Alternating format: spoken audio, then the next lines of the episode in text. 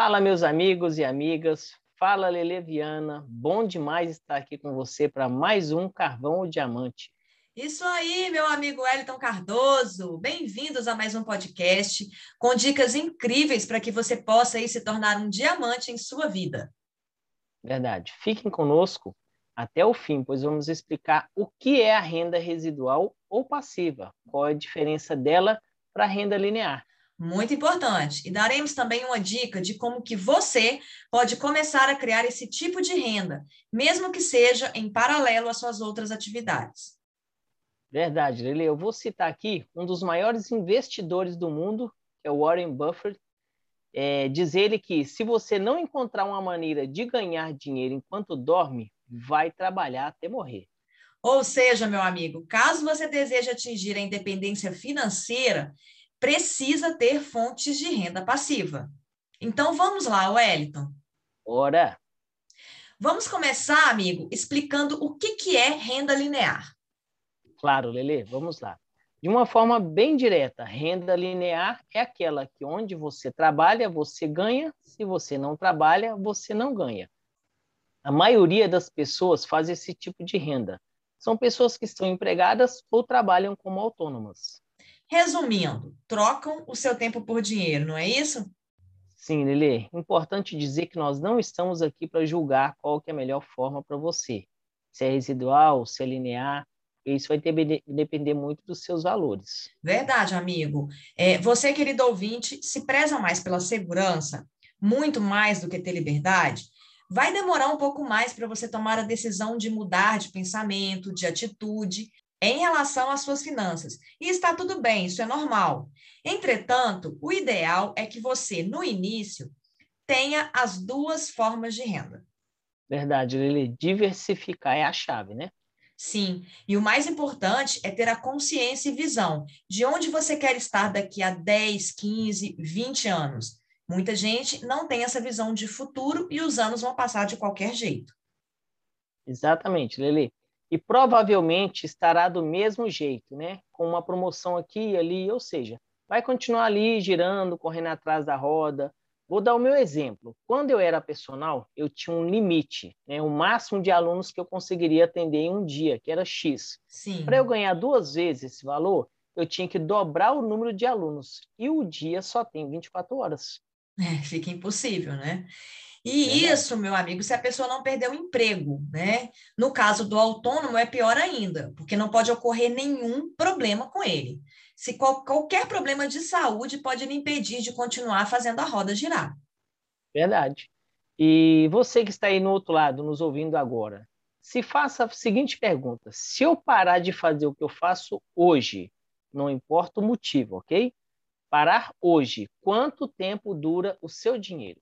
Fantástico, essa pergunta é incrível, né? Porque a melhor forma de você identificar se sua fonte de renda é apenas linear. Exatamente. Tem um livro, Wellington, que mudou completamente a minha vida e eu indico aqui, que é Pai Rico, Pai Pobre, de Robert Kiyosaki. Eu li e reli, Lili, super indico também. Então, lá que eu aprendi sobre esses conceitos, sabe, de renda passiva, de renda linear, é, ele explica sobre o quadrante financeiro. É mais ou menos assim: do lado esquerdo estão exatamente os empregados e os autônomos, pessoas que prezam mais pela segurança. Robert ressalta, Wellington, que nesse quadrante de empregados e autônomos está 90% das pessoas, mas infelizmente 10% do dinheiro. Só que é como você falou, Lele, muitas pessoas deste lado do quadrante nem sempre estão seguras. Verdade, amigo. Às vezes é uma falsa segurança. E essa falsa segurança, Lele, me faz lembrar de alguns trechos da vida do notório, popular e querido apresentador Silvio Santos, que começou sua vida de empreendedor como ambulante no Rio de Janeiro. Ai, então vamos lá, essa história é incrível. Demais. O Silvio Santos nasceu na Lapa, no Rio de Janeiro. Durante as eleições de 1946, é, ele, então, com 14 anos, viu um homem é, que vendia capinhas de plástico para guardar título de eleitor. Sabe aquele, o título de eleitor que a gente Sei. tinha? Hoje é tudo virtual, né? Sim. E ele teve o seu primeiro gesto como empreendedor ao decidir fazer o mesmo. Como a repressão da polícia ao comércio ambulante era grande na época, ele vendia seus produtos na rua por em média 45 minutos, que era o tempo que os guardas estavam no seu horário de almoço, né? O potencial da sua voz chamou tanta atenção que logo ele foi convidado para fazer um teste na antiga Rádio Guanabara. Então, para ir trabalhar em Niterói, ele pegava todos os dias a barca, cruzava a Baía de Guanabara, e em uma dessas viagens ele teve a ideia de montar um serviço de alto-falante no transporte. E nos intervalos entre uma música e outra, ele fazia propaganda de alguns produtos. A iniciativa fez tanto sucesso que em algumas barcas passaram a contar com um bar e um bingo. Claro que essa ideia mudou completamente a cara das viagens dessas barcas, né? Ficou muito mais divertido, com certeza. Para incrementar a renda dele, ele criou uma revista chamada Brincadeiras para Você, que trazia palavras cruzadas, passatempo, charada, e era vendia por ele no comércio da cidade. O Silvio Santos viu no baú da felicidade uma grande oportunidade e assumiu o controle da empresa. Era o início do que se tornaria o grupo Silvio Santos hoje. Mais tarde veio o Banco Pan-Americano, posteriormente o seu grande sonho, né, que é a emissora de TV. Agora, onde quero chegar, Lele?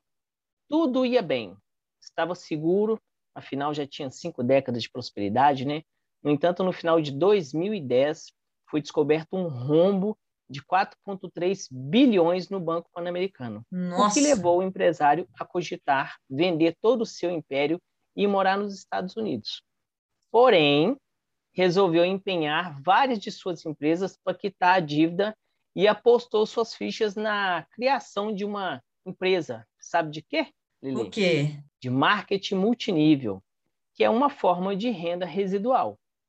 E com essa empresa, ele veio obtendo um crescimento de mais ou menos 20% ao ano, Lele. Olha só, que história incrível e um crescimento absurdo. Sim, isso mesmo. Então vamos falar, Lele, de outra renda, a renda residual. Bora lá. A renda que possibilita o dinheiro a trabalhar para você, que é o outro lado do quadrante financeiro citado pelo autor do livro o lado da independência financeira. E, claro, onde está o Silvio Santos. Sim, Wellington. E é desse lado que está a minoria da população. Entretanto, onde você acha que está a maior circulação de dinheiro? Desse lado, claro, né? Com Ou certeza, seja, não tem pois dúvida. é. 10% das pessoas só estão desse lado, mas 90% do dinheiro. Então, neste Sim. lado é que estão os investidores, os donos de grandes empresas, assim como você citou o nosso notório Silvio Santos. Ah, importante isso. Dono de grandes empresas. Sim. Empresas onde o sistema gera alavancagem e trabalha para ele, como é o caso das redes. Exemplo, rede de farmácia, rede de supermercado, o Uber, franquias, etc. Além disso, Lele, o lado B do quadrante estão também os investidores. Sim, e é onde você poderá alcançar a tão sonhada liberdade financeira. Isso, Lele. Então vamos lá. Dê alguns exemplos. Tá, eu vou citar aqui alguns: bolsa de valores, direitos autorais, imóveis. Vamos pensar assim. Pense em uma torneira agora, querido ouvinte. Na renda é. linear, você abre essa torneira, ela jorra água. Depois que você lavar as mãos, você vai fechar essa torneira e aí ela vai parar de jogar a água. Já na renda residual, essa torneira não fecha, ela fica aberta o tempo todo. Verdade. E quando você vai começar a criar sua renda residual? Essa é a questão. Isso. E não ganhamos dinheiro, fazemos dinheiro. Então, estamos em tempos difíceis, sim, né, meu amigo? Com certeza. Mas, em contrapartida, pensa o seguinte: para muitos empresários, são tempos plenos. Verdade. E será mesmo que o melhor é ficar esperando o momento certo para começar? E quando será esse momento? É isso aí. E como você citou na história aí do Silvio Santos, né? O poder da rede, da alavancagem. Eu vou te falar de outro livro, tá? Que é o Negócio do Século XXI, que é do mesmo autor de Pai Rico, Pai Pobre, o Robert Kiyosaki. No livro, ele cita o marketing de rede como a melhor forma de construir renda residual ou passiva, com baixo investimento, alto poder de alavancagem, e você pode começar compartilhando seus sonhos e valores com seu ciclo de amigos. Ah, sim. foi o que nós fizemos, né, Lele? Sim. Eu, como empresário de uma grande rede de academia, vi essa alavancagem também no marketing de rede. E aí encontramos uma multinacional americana bilionária, com altíssima tecnologia, e é por isso que encorajo você, ouvinte, a estar aberto a este modelo de negócio. É isso aí. E aqui no Carvão ou Diamante, você vai encontrar vários podcasts que te ajudarão a conhecer mais sobre esse mercado. É isso aí, Lele. E você que está chegando agora, eu te encorajo a escutar os outros podcasts.